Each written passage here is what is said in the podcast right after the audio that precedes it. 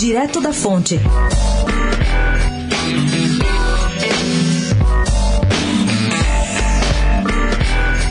Deputado Eduardo Bolsonaro, filho do presidente Jair Bolsonaro, não deve mesmo sofrer nenhuma consequência prática na Câmara por ter defendido a volta do ato institucional número 5.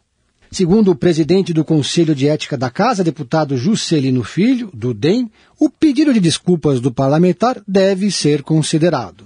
Ele admite que há um reconhecimento do erro cometido e, portanto, isso deve ser levado em conta. Mas, para passar um pano, ele diz que seguirá rigorosamente o Código de Ética da Casa.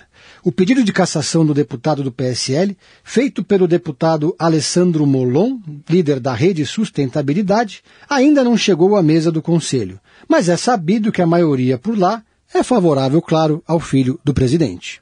Os precedentes contam a favor de Eduardo. Nos últimos 17 anos, só sete parlamentares foram cassados com destaque para Eduardo Cunha e José Dirceu.